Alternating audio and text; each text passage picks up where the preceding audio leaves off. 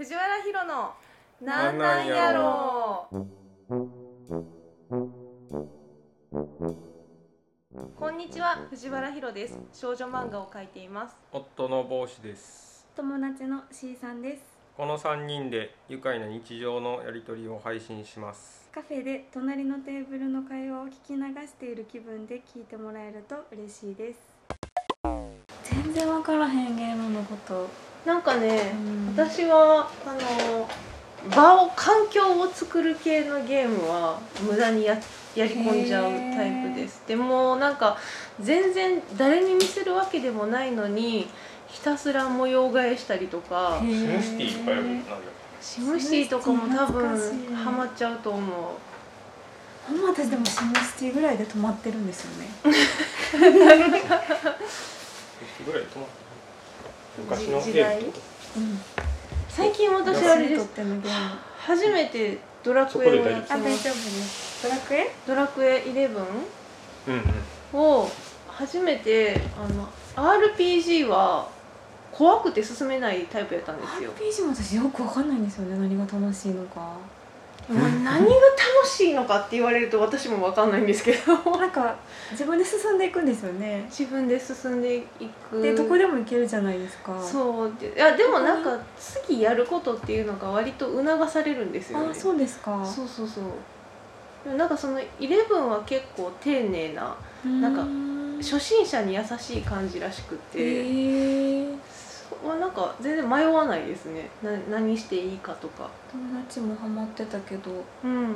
えスライムとか出てくるやつですよね。そうですそうです。そのレベルそんなレベル。そうドラクエはだから最初にその帽子がやってて、うん。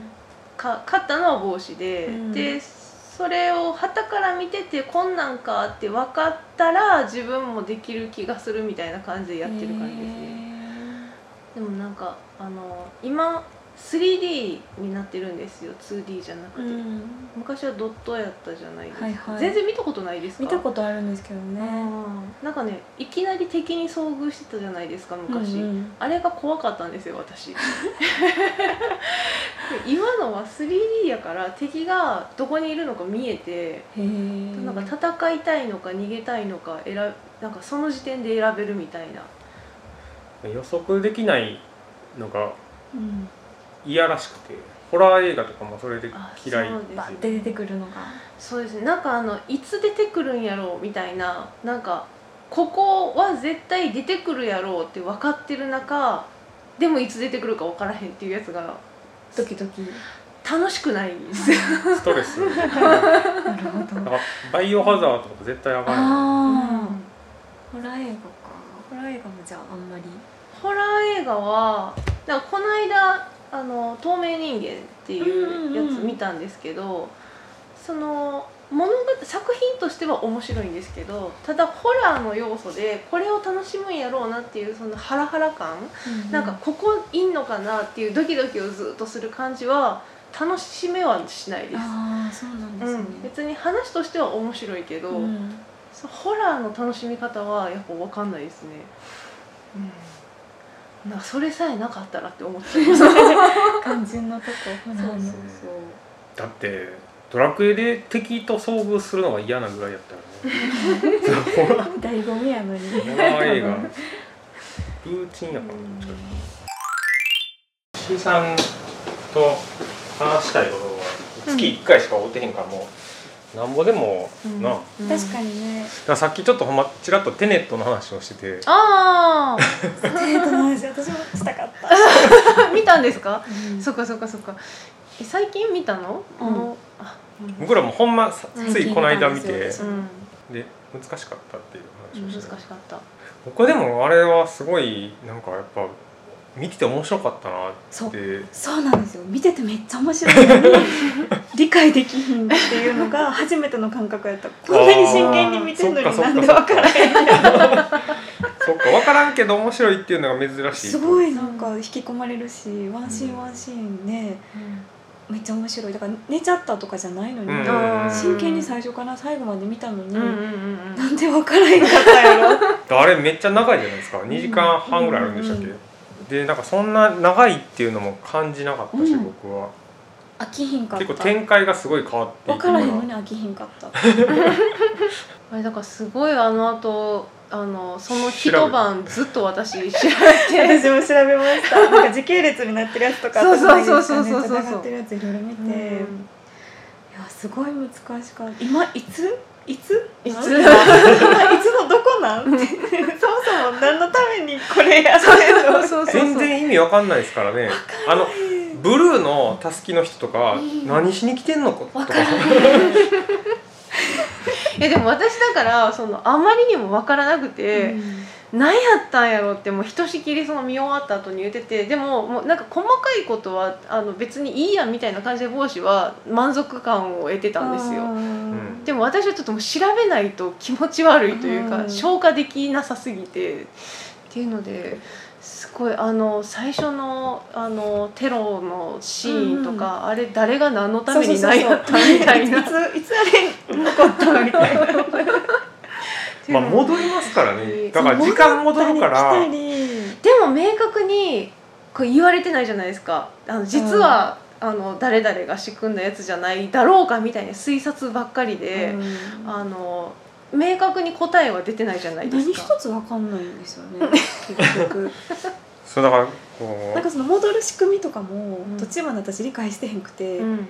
うわかんないですわかんないです。そう。ほんで一番最初にうん。女の人があの銃弾がバッてうん。戻る時にちょっと説明するじゃないですか、うん。あれがなんか最初にして最後のチャンスやったんやなみたいな。ちょちょっとなんかまとまった説明ができるのが ああの時しかなかったんやみたいな。何でしたっけあれ最初？落とせば拾えるみたいな。なんかようわからんそうそうそうそうそうお落とすイメージをしないとまずダメってことでしょ。ほんまに分からへんかった。うん。あんな分からへん映画はちょっと初めてかもしれへんいやそら演者も分からんでっていやなります分かんないですよね、うん。最初ねだみんな分からへんって言わはったらしいですね。ね。去年にややった映画じゃないですか、うん。で当時そのアトロクとかでめっちゃうん。1週間ずっとテネットの話したはったし、うんうんでその時に歌丸さんがこうもうなんか分からんもんと思って見ても全然面白いって言って言うとはったから分からんもんって見るのが正解みたいなこう。ん。と言っで多分それが前段階であるから、うん。そうそう。であんまり理解しようと思って。そうしようと思わずにやってるけど私は分からなさすぎて。なんかそう理解しない方向で楽しむのは難しいじゃないですか。逆にねうん。なんかあのな今今からみんな何をしようとしてるの？みたいな分か何してんのか分からへん程度の予想というか今からの何をどういうことになってるのかちょっと知らしてほしいみたいなのはずっとあって。ただなんかそのエンタメとしてめっちゃ楽しいは楽しかったけど、がねそうそうそうそう。めっちゃ楽しいんですけどただもう全部疑問で終わっていくみたいなやつだから演者も100%は理解してないんじゃないですかもたなそうですよね。だってそのそのシーンそのシーンで撮影してたら 余計わかんないですよね。そうそうそうそう。も大ですよね。うん。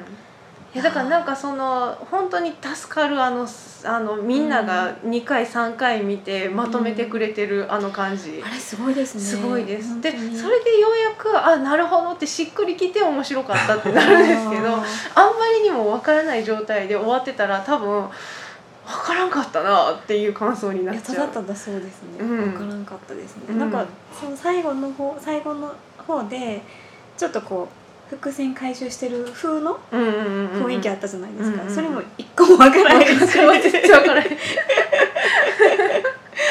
そうなんですきっとここですっきりせなあかんやろなって思いながら見てたけど、何が起こるべきなのかなんかこうな何を目標としてるのかもあんまり分からじゃあへんし。誰の指令で誰そうそう。何を目的にこれこのミッションしてんやったっけとか、うん。俺お前なんか頼んできたのは自分だったみたいな、うん。ええみたいな。あのなんか一番最初に出てきたあの、うん。スーツにケチつけてきたおじさんいたじゃないですか、うんうんうんうんうんブリックスブラザーズのスーツなんか着てたらあかんみたいな、うんあの人何やったんやろめっちゃとかちょい役みたいな感じ。CIA かなんかめっちゃなんかあの人がキーなんかなと思ったら、そうね全然もう全然あんまり出てけえへん出てこへんし。しそういうツッコミもしはってましたけどねそのあの 2, 回3回見たまとめてた人も。なんかだからそうそういうのがあるから余計ややこしいみたいな。ね。仕組み？そのうん。ドアの入り方うんとかうんうんうんうんうんでなんか変わるんですよね。うん。確か、うん。戻り方が過去のなんかそういうルールが全然説明してくれへんから、うん。字幕で見るよりも吹き替えで見た方が良かったんかなとは思います。分かりやすいかもしれないですね。いやーあれはでも今頃テネットで盛り上がる、思い出したちょうどこの間見たんですよ私も、いや僕もそう。うなん。んそうほんまに分からへんかった。でもうん。退屈にはならへんかった。分からへんかったけど、うんうんうんうんうんうんうんカメラを止めるのどうでした？見たことあります？見ました見ました。それは話題になってた時に、あうん。映画館で見て、うんうんうん。それでネットリックスやったっけ、今そうですね。でも見ましたね、あ二回見たんですか？そうですね。最近。最うん。うんネットリックスは割と最近でしたね。今年ぐらいやったかな。去そう年でしたっけ？あもうちょっと前か。もうちょっと前からあったななんかあったはあった気がする。映画館は一人で見て、うん。そのなんか配信で旦那さんと見ました。ああなるほどなるほど。どう。でした？2017年。なんかその話題になってた当初も、うん。あのみんながこれはネタバレしたらあかんやつやみたいな感じでそうでした。うんそう言ってたんで全然内容知らなかったんですよ。うん。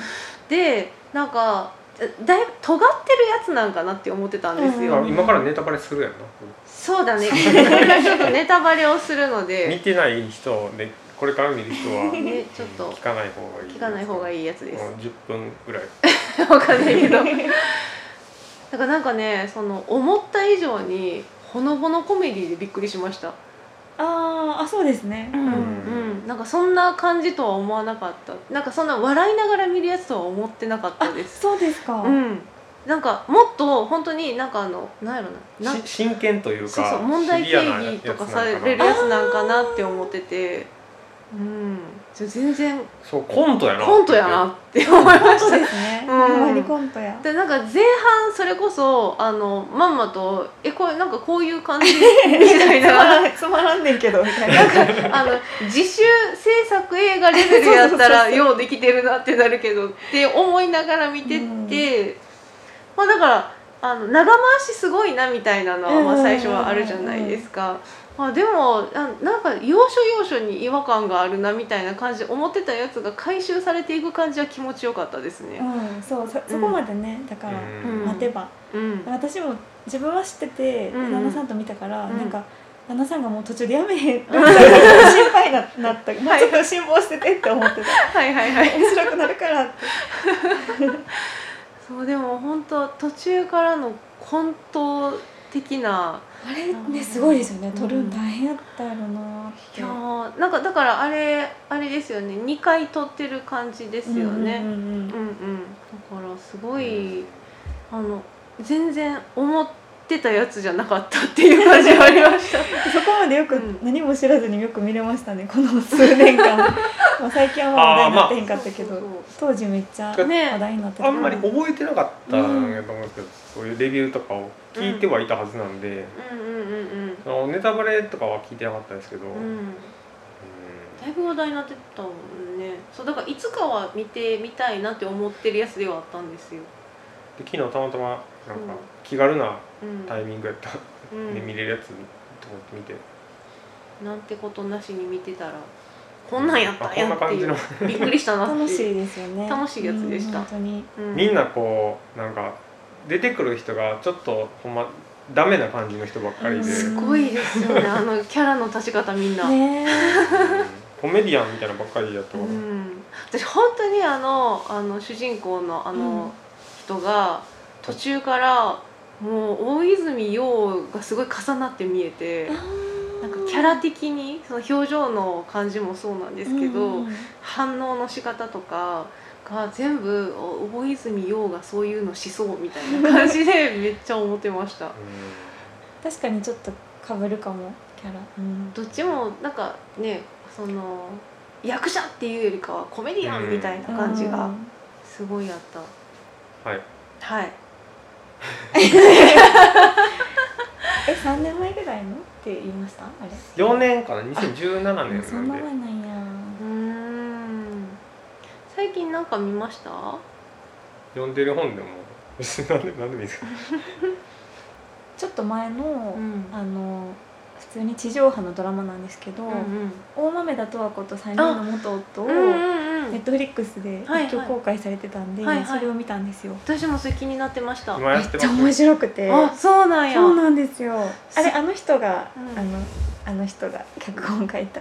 脚本？あの人。あああのー えっと花束の人。そうそう花束の人。脚本で、はい。あそうですよね。うんうんうんなんかセリフとかの応酬が結構多多い感じで。うんうんうんうん。結構いいこと言うんですよなんかうん。名言というか、うんうん。まあ、ストーリーは、えっと、松たか子演じる女性がうんバツさんで、うんうん。元夫が3人いて、うんうんうんまあ、その人らがなんだかんだうん。出てくるっていううんうんうん話なんですけど、うんうん。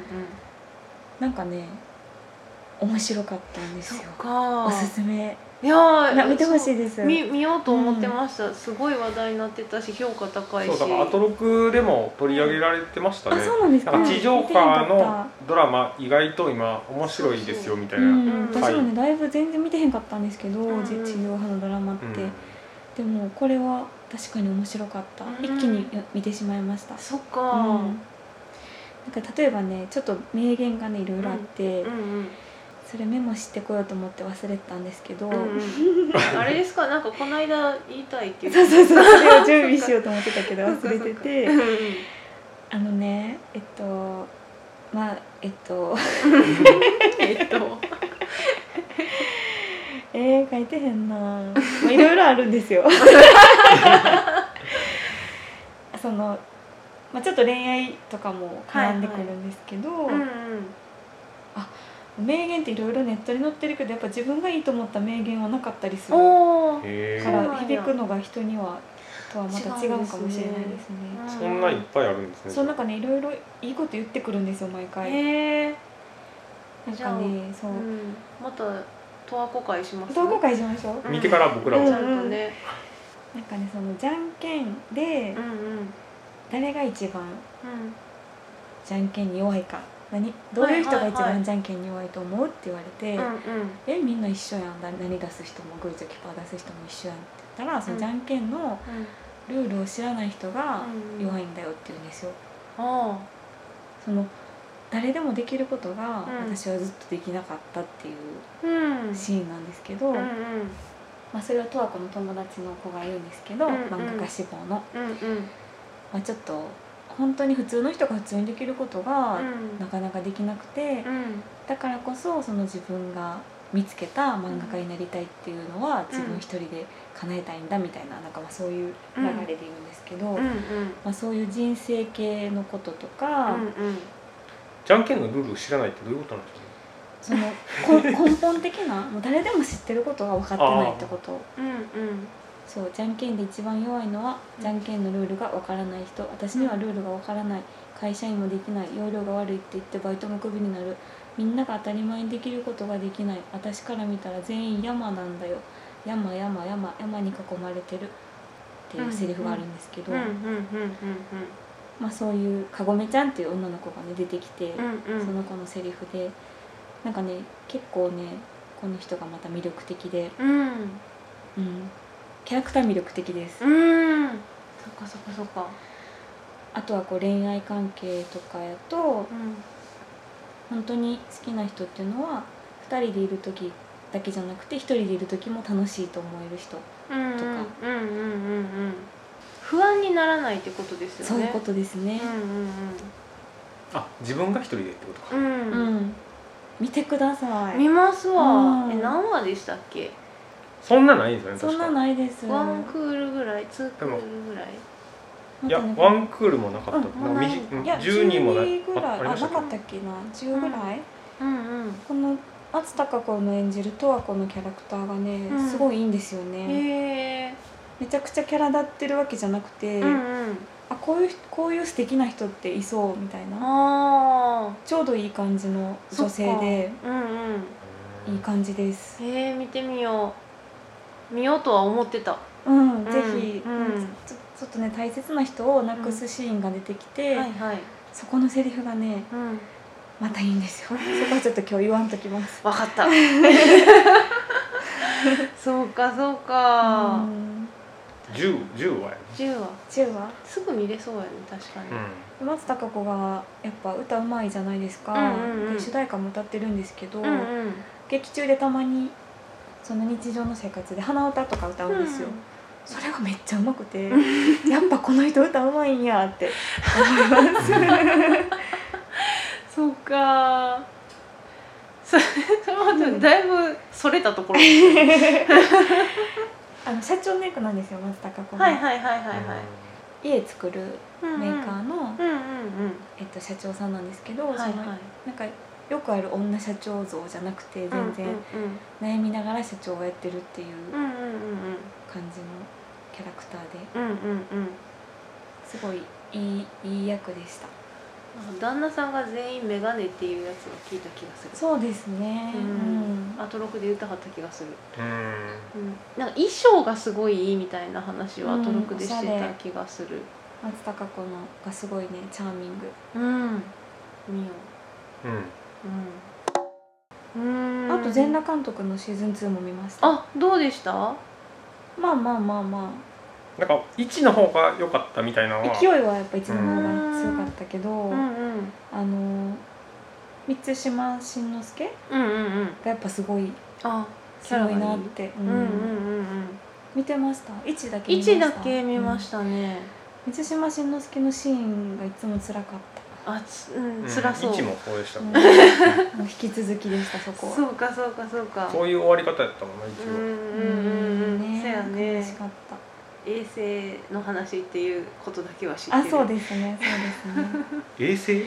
衛星放送に そう衛星放送。力を入れていくっていうに話、頑張る話ですね、うん、あれで終わりなんですよねシーズン2で。あそうなんや、うんなんか終わる感じでしたけどそうかね全然見てないかうん最近日記の本ばっかり読んでて。だななんとか日記みたいな？なんとか日記みたいな名前のやつもあるしあの内容がこれ日記やなっていうようなも あったりとかなんか今並行して3つぐらい読んでるんですよ。それを。なことしますね。なんか1個ちょっと一番前から読んでるのは読書の日記ってやつが、うん。ほんまずっとその本読んでて引用したりとかばっかりしてるやつ、ででもう一個は、えー、と最近買ったやつで、えー、とい移住を移住を生活するか。生活する。っていうやつももう旅日記みたいな日記なんです、あのーいろんなとこ行って。まあ、日本国内なんですけど、はい。えっ、と家を背負って暮らす時な歩く？ん？家を背負って歩くか。歩く。家を背負って歩くっていう絵本の人が、えっと日本中を歩き回ってた時の日記みたいな。へえ知ってます？知らないです。僕もそれそれもアトロクで知ったやうんうん。つで発泡スチロールで作った家を背負って本当に歩くんですか？そうですね。足出てるんですよなんか下から。へえあの白い家なんですけどなんか一応なんかアート表現みたいな感じでなんか白い写真なんですけどこのほんまや家を背負って歩いてはる。そのまんまだからなんです。そこでほんまに寝寝たはるんですよ。中で生活するっていう。寝袋やね。そうそうそう。でこの人が、えっと、書いてた日記みたいなこれは絵本なんですけど、うんうん。がなんか800ページとかあるんですけど それも並行して読んでたりとか。わあすごい。えー、こんな人すごいですね。ね。合計2万円ぐらいで家を作って、なん。か建築を学んでたのかなんかだったかな。すごいな。でこの人が絵も描いてあるんですかこれって。絵はまた映別の人？画どうなんやろこれ。どうなんやろ。でも描いてた絵もあるみたいなやったかな。あんま絵描いてはったな確か。そんなこの人の日記うーん。も今読んでてなんか全然タイプが違う日記やったら同時に読めるなと思って。で 日記こんがら日記書いてるんですね。僕はそういうのなんかあの影響を受けやすいんで。でもなんかさあのーずっと読みたいなと思ってたその、まあ、全然違う人なんですけどまた違う本でうん。プルーストを読む生活」っていう本があってほう。もうそれもプルーストの「失われた時を求めて」を毎日ちょっとずつ読んでいく日記なんですよ。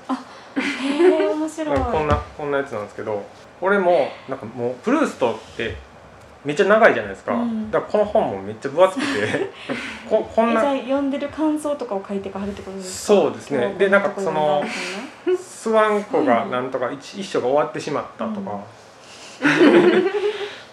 でなんかこれなこれも760ページとかあるから その3000円とかするんですけど。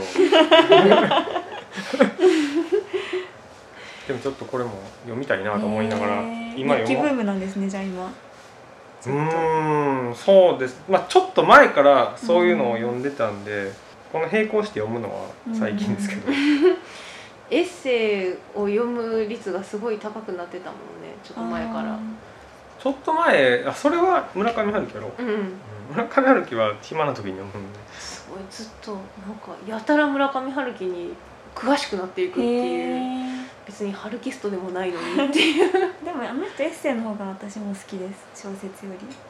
そうなんか村上春樹のエッセイはほんまなんか何の引っかかりもなくうん。読み終えてしまうんで。あの走るやつは好きですね。走るやつ？走る時について聞かれるあなんとかの何やっけ？走り走りあ語ること走るみたいな。やつ時について語る時に語ることみたいな。難しい。走ることについてうん。えーなんかいっぱいあるんですよね。語る時に僕の語ること。うん。これランニングしてた時うん。読んでうん。うん。影響を受けました、走ろうって。そういうのは多いですかね。旅行記とかめっちゃ面白いです。ようん。読んだことあります？なんかどれか読んだことありますね。エッセイの方が私好きです。小説はあんまり。あそうです 最近はそんな本ばっかり読んでへー。たあでも全然違う昨日読み終えたのはあのアゴタ・クリストフの「悪道日記」ってやつ。もう日記ってタイトルですけどそれは普通の小説でしたけど、うん、あ小説で。なんか2ページぐらいで 1, 項目というか1エピソード終わるっていう日記形式みたいなんでうん。200何ページの1冊の本になうんって、うんでその主人公の双子の子供がこう戦時下でどんどんサバイバルしていく中でずる賢くなっていくみたいなそういううんそういう本ですよね。面白かったですか？なんかその3部作でうん。1だけ読んだら全然後のやつまた読んだら感想変わるよって言われてで、まあ、2をこれから読むんですね面白かったしめっちゃ読みやすかった。もう 3, 3日で読んでしまったんですけど。へえそれは今読んでるやつですね。あのなんかね何やったっけ人申請の資本論。資本論っていう本が話題去年話題になったんですけど、えーね、僕は読んだんですけどそうそう。人最近。人申請？うん、人間の人に新しい世紀の性、人申請っていうなんかそういう地政学かなんかの言葉があるらしくて、そのどどういう基準なんかわかんないですけど多分そういうジュラ紀とか白亜紀とか、ああいう延長なんかなみたいなことを僕は思ったんですけど、えっと、人の行動が地球に影響を及ぼす時代みたいな。うん。でその今はそういう二酸化炭素の排出とかが気候変動とかに影響を及ぼすようになったからそれが人申請っていう区切りにできるんじゃないかみたいな。へーなんかその正式なものっていうよりはそういう界隈でそういう言葉が生まれてるらしくて。今の時代を指す呼び方として？そうですね、うん。で人申請の資本論っていう本が去年に出て結構ベストセラーみたいな感じになってうん。その日本の新書の大賞かなんかを取ったんかな。あそうなんですね。だから35万部とかこの半年とかで売れて去年10月に出たかへな。ーなんかその内容が結構衝撃というかこんな本売れんやっていうような感じだったんですよ。その地球環境がもうこのままだと持たないんで SDGs とかやってても間に合わないよっていうあ本やう手遅れだよっていう本。そうですね。でそのいや本気でこれはそういうなんかごまかしみたいなことをやってる場合じゃなくて本気で取り組まないといけないんじゃないかみたいな啓蒙書みたいなやつ、うん。でその30年までに、えーとまあ、ゼロにしないといけないと。かで2030年までに？そうですね。あと10年しかないけどあのどうやったらいいんやろ。何をゼロにするんですか？えっと二酸化炭素の排あ二出酸化炭素。へえ、はい。今はなんか2050年までにゼロにするみたいな感じで言ってますけど、ね、目標。全然間に合わへんよそんなんじゃってうんうんことか、なんか年々どんどんやっぱり増えてはいるからそのうん排出量が減ってる国とかはあっても、うん。全体で見たらうんうん。年々増えていってるからこのままだとなんかその排出量取引とかやってる場合じゃないよとかって。へえじゃあどうしたらどうしたらいいんでしょそれがすごいそう書いその本てある。んですがまあ資本論って言ってるぐらいなんで、えっと、資本主義やめましょうっていう本ですね。えっと、もう資本主義を続けてる限りは、えっと、そういう、まあ、二酸化炭素の排出であったりとかその地球環境の、えーしなんなんて言ったら侵食というかうん。ちょっとずつそうやって環境を悪くしていくっていうのはどうしても続いていくって言ってその今までのその資本主義というか経済の発展ってうん。全部そういうところ地下資源であったりとかなんか鉱物資源であったりとかそういうのを削って生まれてきたもんやからあと、まあ、人間の労働力とか。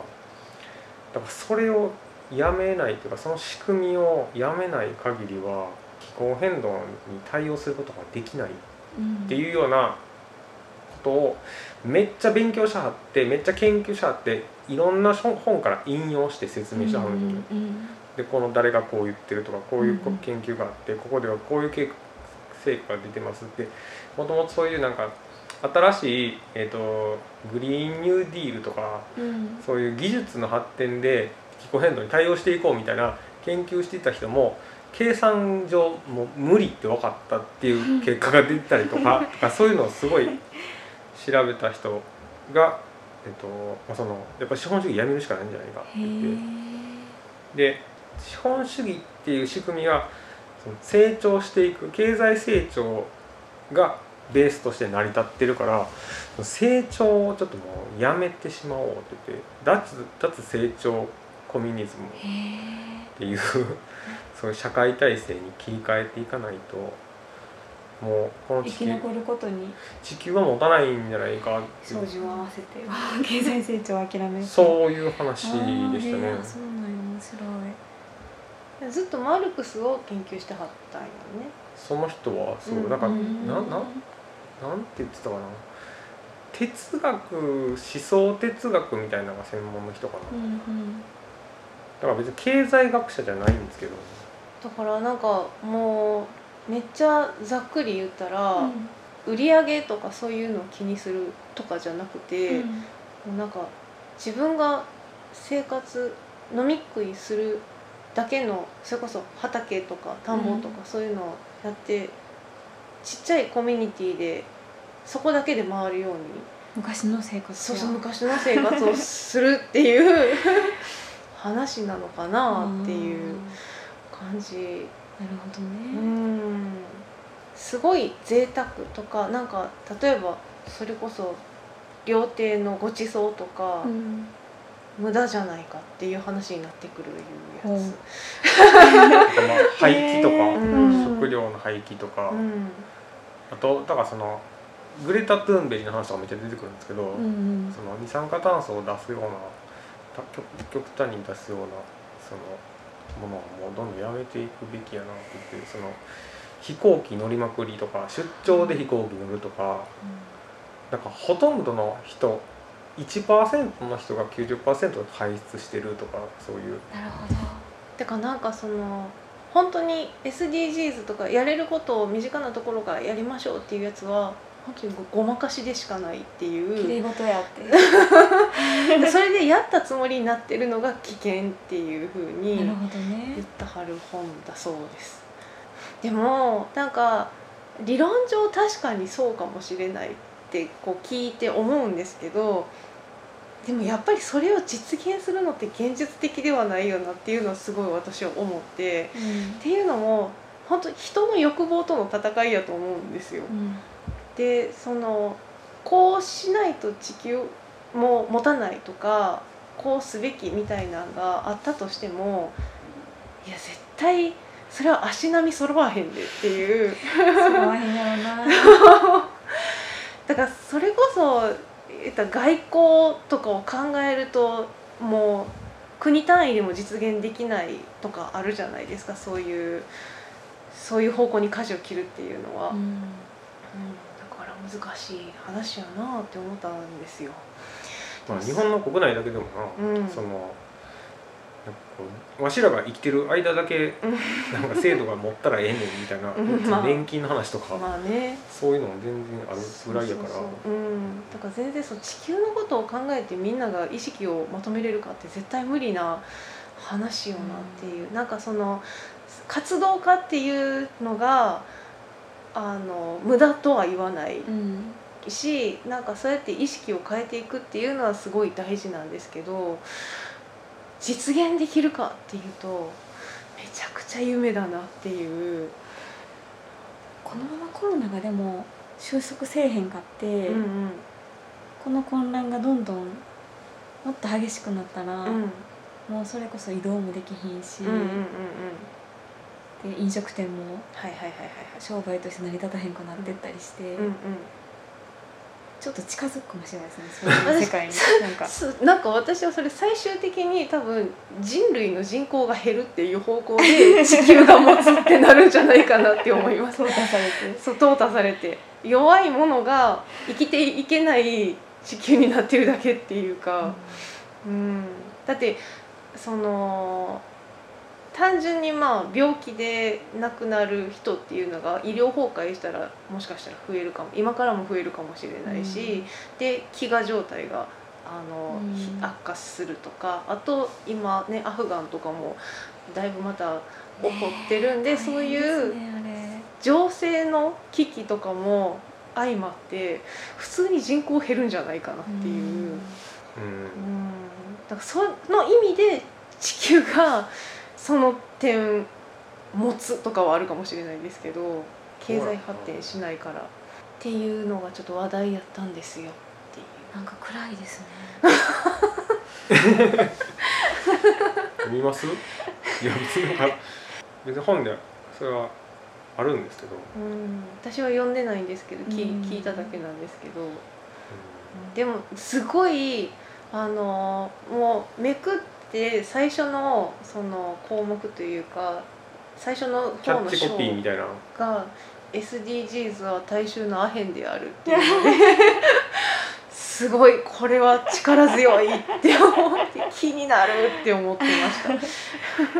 なんかそのマルク気スの持ちになるだけでそのやった気になる、うんなるけどそう実際は、うん。マルクスがその資本論を出した当時のコピーが、えっと宗教は大衆のアヘンであるあっていう言葉があったらしくて、えー。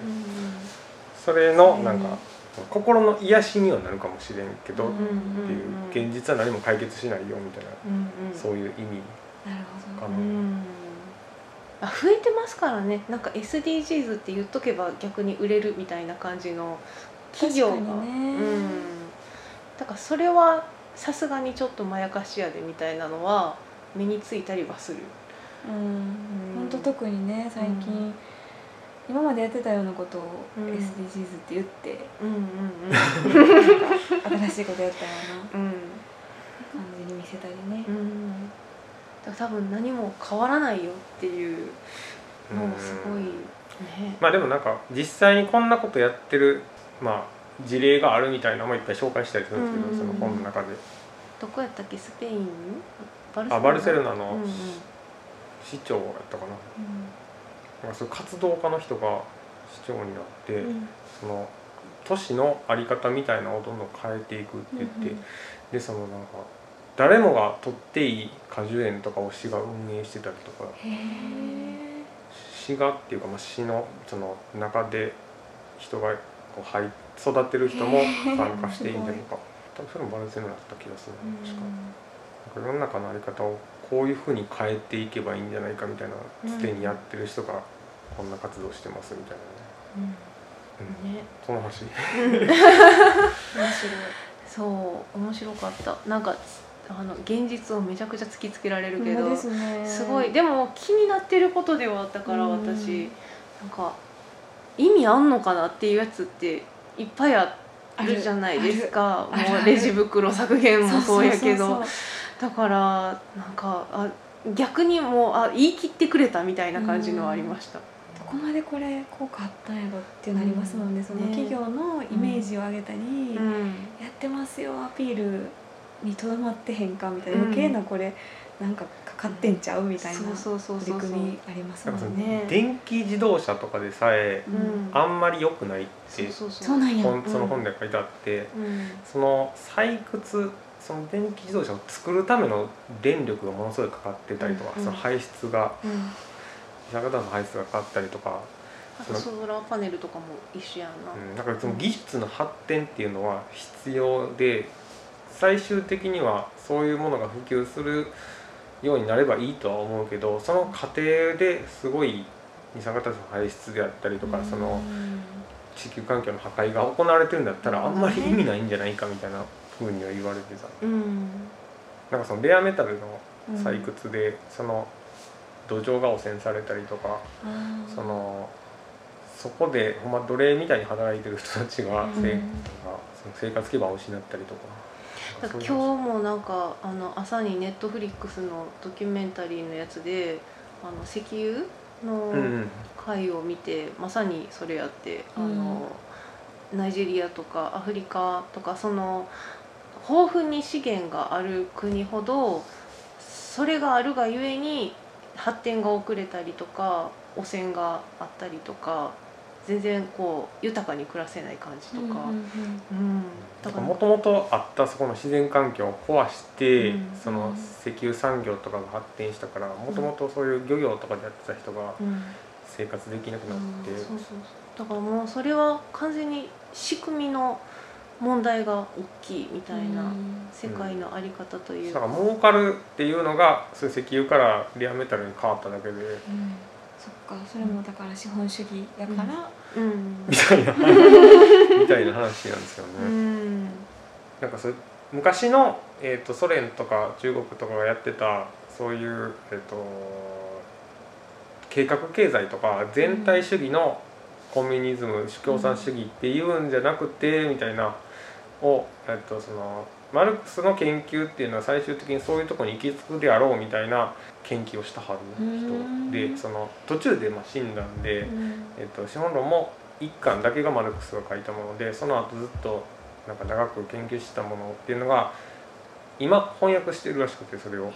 で全集を作るっていうのをプロジェクトをその人だけじゃないないんですけどそのなんかドイツのメンバーでやってるって言って。でその人はなんかずっとドイツの大学で研究したかった人で、はいはい。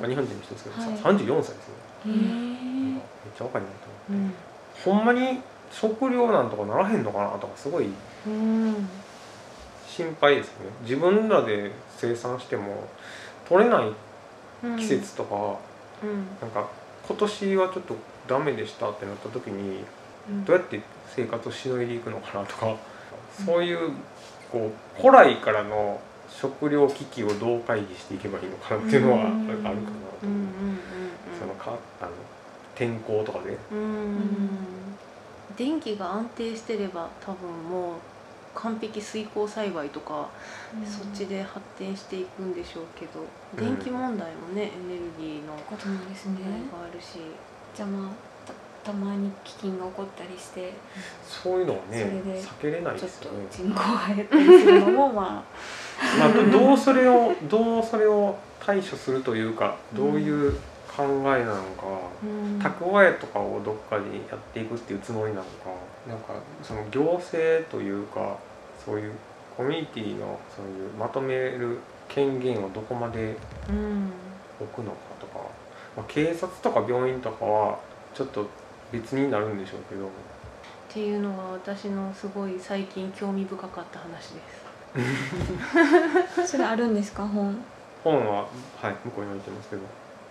読みます？うん。うしようかな。まあでもなんか全然楽しい本もありますよ。あのソマリランドもね。ソマリランドね。